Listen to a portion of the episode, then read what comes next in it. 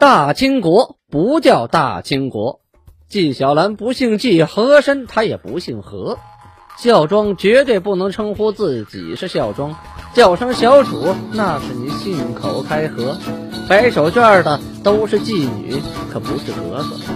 皇上一年只上三天的大朝，太监一辈子别想把圣旨摸。山呼万岁万岁万万岁，在清朝压根儿他就没有过。要想了解真正的清朝历史，请听由俊贝勒播讲的《清空界》。听众朋友们，大家好！上次讲到清太宗崇德二年，农历的丁丑年，公元一六三七年。上集啊，讲到处置了固山贝子尼堪的妻子啊，而且定了牛鹿额真赛姆哈的罪。到五月三十日啊，大军凯旋。哪儿来的大军呢？咱们从前面说，皇太极带军征朝鲜的时候啊，派了一股部队往朝鲜的北境打。一呢是防止这些人来增援朝鲜的王都；二呢，大家要看一看中国地图啊。中国地图啊有这么一个点，什么地方呢？图门江口。这个图门江啊是满语啊，图门是满语一万两万的万。什么意思？大家看一下那地图就知道了。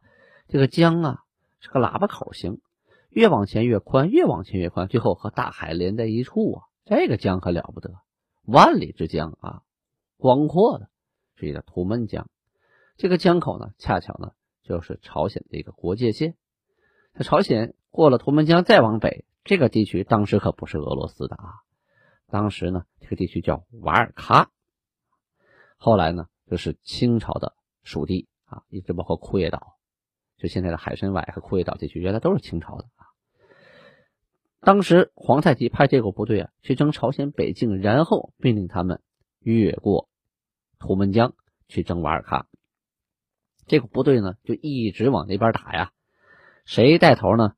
呃，是张经尼堪。这个尼堪啊，不是刚才我们定那个孤山贝子尼堪啊，是张经尼堪啊，同名。还有护士部、基斯哈、叶克舒这些人呢，率领着外藩蒙古各部落的蒙古兵啊，一共是三千六百人，同时还有满洲兵一百人啊，大部分是蒙古兵。出兵啊，由会宁就朝鲜的东北境出境去征瓦尔喀，在出会宁之前呢，在平壤。跟朝鲜部队也打了一仗，杀了平壤的巡抚及朝鲜士兵两千，获得马千余匹啊。在安边呢地区设伏，又杀了朝鲜的副使五员，兵万人，获马千匹啊。这波呃蒙古人很会打仗啊，你看才三千六百人，很能打呀啊。其余的小城呢，看到这个情况，呵，不战而降啊。同时呢，贡献牛啊、啊缎呐、布啊、刀啊、纸啊啊各种生活用品呐啊吃的肉啊啊得贡献出来，相当于打我呀，我投降了，你不就不打吗？是吧？在朝鲜境内呢，一共走了两个月二十三天呢啊，到四月十六号才出朝鲜境，也就也就是说才过图们江奔瓦尔喀去。而现在的时间呢是五月三十日，我指的都是农历啊。按我们现在的公历，就是阳历啊，是七月二十日。那东北也很热了，他们出征的时候可是冬天呢啊，腊月啊。那现在打到夏天了，那盔甲的都是棉的，那都受不了了。那个就算是枯叶岛，他他他也不会多凉快啊，是吧？那这个时候大军已经凯旋啊，带着所获之物啊，得胜还朝啊。阴历六月初五日啊，皇太极命令索伦部的伯木伯国尔，还有楚库尼等等人呢，啊，收拾收拾行李回家吧。怎么回事啊？他这波人呢，来入朝啊，进贡，来的时候是冬天，这都到夏天了啊。也赐给他们了鞍马、蟒衣、凉帽、沙袋、弓矢、甲胄、缎匹、布料等等等等日用品吧，不少好东西。可是仍然赖着不想走啊！是，这就跟东北人跑到海南岛旅游似的，真的不想走啊，家里也没啥事在这多住几天，多舒服啊！哈，这些人也是这感觉。索伦部啊，什么意思？索伦呢是满语上游的意思啊，逆流而上。索伦部就在黑龙江的上游，那地方寒冷啊，冬天零下四五十度啊。从那儿过来带着兽皮来进贡，到了盛京沈阳，这四季明显啊，到夏天、春天都很舒服啊，而且要吃有吃，要喝有喝，要女有女人，这地方多美呀，住了就不想走了。这些人呢，虽然也讲女真话，但是呢，他也是一种方言啊，跟这个盛京地区的女真人沟通啊，还是不那么顺畅。再有关键的是。这些人呢，他都是野蛮的部落来的啊，不懂得那么多规矩，这吃吃喝喝啊，经常犯错误啊，就是拿东西不给钱他抢啊，他是社会不稳定因素。你要对他太狠了呢，下次人家不来了，这部落造反了；要对他太迁就了呢，这真惹事儿啊，惹是生非。这就有点像当时啊，努尔哈赤带的人去明朝啊进贡，拿着赤书去明朝进贡。后来明朝也受不了了，这些人太懒，太难以对付了，野蛮不开化，抢东西啊，强买强卖，不给钱，打架，实在不好管理呀。有人说了，那该怎么管怎么管呗，不然呢？就不说那个时候，就说现在吧，很多大使都有豁免权呢，是吧？他在另一个国家、另一个地域，他生活习惯不同，他容易出现问题。再有了，这个虽然不是同等的国家，但是刚归附你的部落呀。你要是对他真的太狠了，那回去以后也是个部落长官，你把人长官杀了，下边人肯定造反，在这个对国家稳定不好。可是老刘在京城啊，确实也很闹心，所以就催促他们赶紧回家吧。这都都半年了啊，家里不一定出什么事了，给你们分了这么多东西，回去显摆显摆吧，啊，展示展示吧。所以呢，东西分齐了，劝他们赶紧离京。按理说呀，正常来进贡的人根本不需要催，东西呢进贡完了。东西换完了，没啥可换的了，赶紧回家顾家呗。在这几位啊，他不顾家，在这享上福了，哎，所以啊，没办法，下旨命令他们离京。这几位刚走啊，第二天，皇太极下令杀了莽古尔泰的儿子光棍。这里要解释一下啊，这个莽古尔泰大家应该是很清楚，前文书多次提到啊，这位呢。当时因为含钱漏刃，就是跟皇太极啊翻脸了，拔刀，结果就被皇太极啊借这个理由给处理了。这个莽古尔泰本身这个人啊，手刃生母啊，就当时呃努尔哈赤对他母亲很生气，说你犯了罪，谁帮我杀了他？结果莽古尔泰拔刀把自己亲妈给杀了。所以这个人呢，当时夺汗位的时候没有希望，所以他也是推举皇太极。为韩的啊几位之一，当时也跟皇太极啊并坐于朝堂之上，但是皇太极不可能让他长期并坐呀，哎，终于找到理由了啊，他含钱漏刃，他死了之后啊，这个他的儿子光棍啊，自然心里是不爽啊，赶紧杀了我爹，我能爽吗？光棍呢是满语啊，他就是我们平常说那个词儿光棍儿。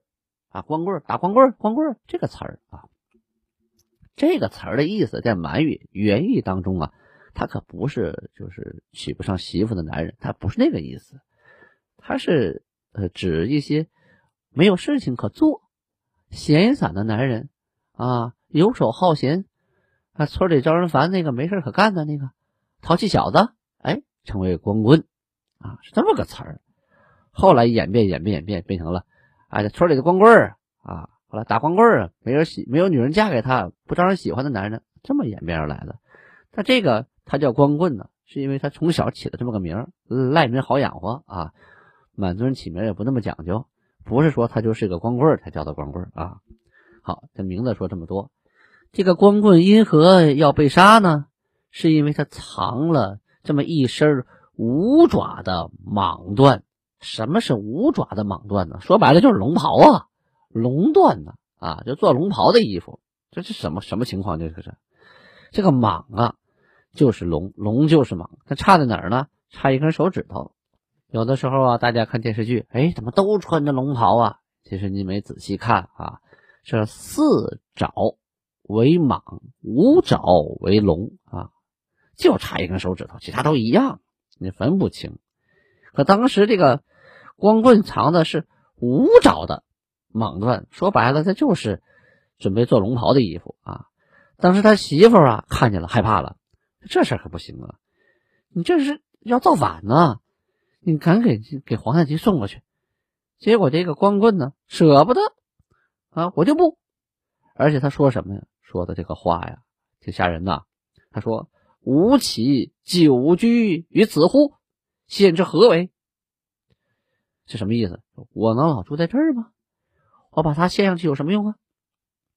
意思是我将来可能另立山头啊，另为王，这衣服有用啊，省得到时候想织龙袍，他找不着人织啊啊，就把这这套布料啊，这个蟒缎呢，送到他母亲那儿去了。就是莽古尔泰的媳妇给自己呀做了一身衣服，啥意思？你拿五爪的蟒缎做一身衣服，说白了就是给自己做身龙袍嘛，将来好当皇帝嘛，是吧？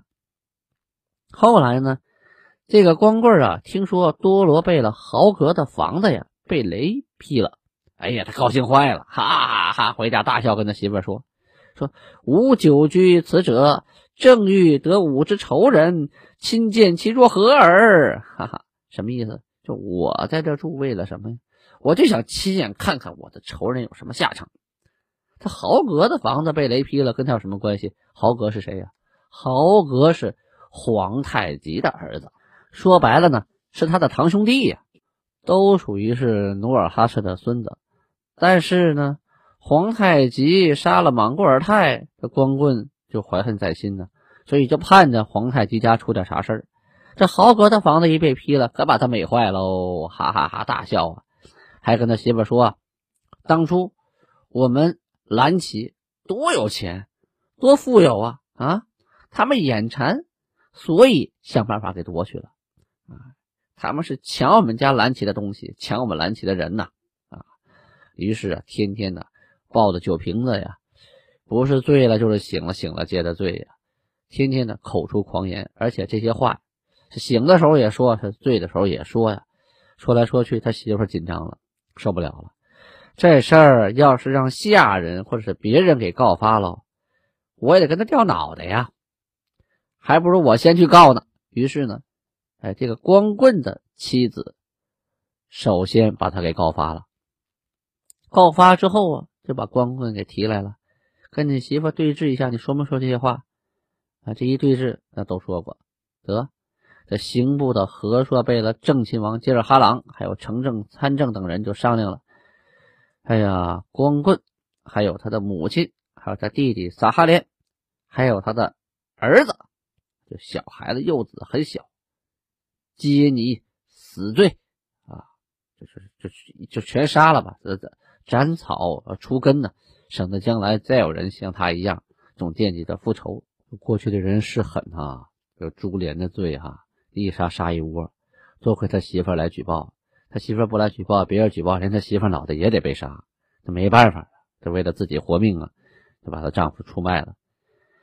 哎呀，但是皇太极看了奏章之后啊，觉得这个惩罚不太合适，于是呢，他定光棍啊。按你们意思办，那就他确实是该杀，但是他的孩子那么点小孩能知道啥呢？是不是？最关键的，他也是太祖的孙子，免死啊！就是都是我们爱新觉罗家的人，这个不用杀了。光棍的母亲还有弟弟撒哈连啊，也没有说那么多话，也没有那么多想法，也可以从宽免死啊。但是呢，审此事的时候啊，又查出几个人来，谁呀？这个光棍平常喝酒，他不是一个人喝，还有几个人陪他喝。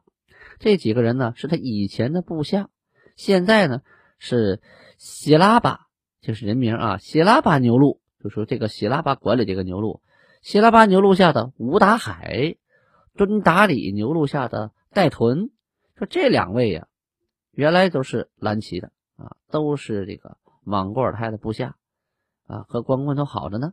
后来呢，这个蓝旗被夺了，这俩人都叛走了啊，被叛到其他旗去了。这是发配的意思啊，不是叛叛逃的意思啊。判了之后，这两位呢还惦记原来的主子，于是经常跟光棍呢就通宵的喝酒下棋。那常在一起呢，啊，就难免的穿一条裤子了。于是同谋啊，要逃到他处另立山头，啊，就另立国家呀，这属于叛国大罪呀。于是将这二位一同处死。这光棍的妻子啊，这告发有功啊，就免死。同时呢，准许他自己呀，带着自己的嫁妆财物回娘家。至于其他的家产呢，就还给光棍的母亲和他的弟弟撒哈脸，还有他的幼子，幼子还得抚养成人，得长大呀，分他一处房子啊，别居一处，但是不许外出行走。说白了，你就在这个地方好好活着吧，啊，别的地方别去，什么时候启用你再说。所有的家里的马匹，通通都赐给了饶预备了阿巴泰。通过这个事例，大家可以看出啊，不管你是什么皇亲国戚，不管是在什么样的年代，对叛国的言行啊，那都是零容忍。农历的六月二十日啊，就是阳历的八月十日，正是最热最暖和的时候啊，来了六百多人到达盛京，哪来的这么多人呢？是朝鲜国王李宗派来的使者，这六百多人可都不是空手啊。大包小裹的没少带呀，刚被打一家伙嘛，他赶紧来送东西啊。目的是什么呢？目的啊是想要回来上次打仗被俘虏的朝鲜国人呢。这很多人呢都是妻离子散的，说是你一家一家被逮啊，尽量的成家的不分开给带来。可有的那个男人打仗跑了，剩的女儿、孩子、媳妇啊被被抓来了，有的是啊。所以这个家庭一分开了，这家里就开始闹腾了，就找国王上书啊，这我的媳妇被抓了，我的儿子被抓了，我的哥哥被抓了，这事儿多了。朝鲜国王也受不了啊，就派人说咱们送点礼啊，把人能要回来。于是呢，六百多人的团队呀，啊，使臣团队，这东西不少带啊，就请皇太极能不能把上次抓的朝鲜国人你还给我们呢？皇太极怎么说的呢？啊？因你们朝鲜有罪，所以兴师讨伐。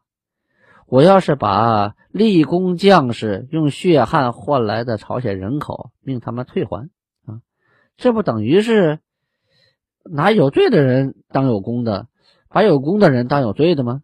再有啊，凡是一个国家，赏罚都得分明啊，有功当赏，有罪当罚呀。你们有罪，所以去打你们；我们立功的士卒，我们当然有功得赏。怎么能反着来呢？啊，我还把俘获的人，我给有罪的人还回去，怎么可能啊？这帮朝鲜的使臣呢，碰了个硬钉子啊，碰了一鼻子灰，灰溜溜的就回到了朝鲜国，一个人也没带回去。这一年夏天呢，民国呀，日子是相当的不好过，除了到处战乱之外啊，这个京畿、山西还有江西这几个地方呢，大旱。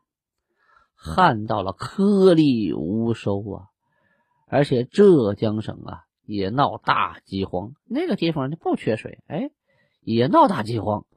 最后到了什么程度呢？档案上记录是父子兄弟夫妻相食啊！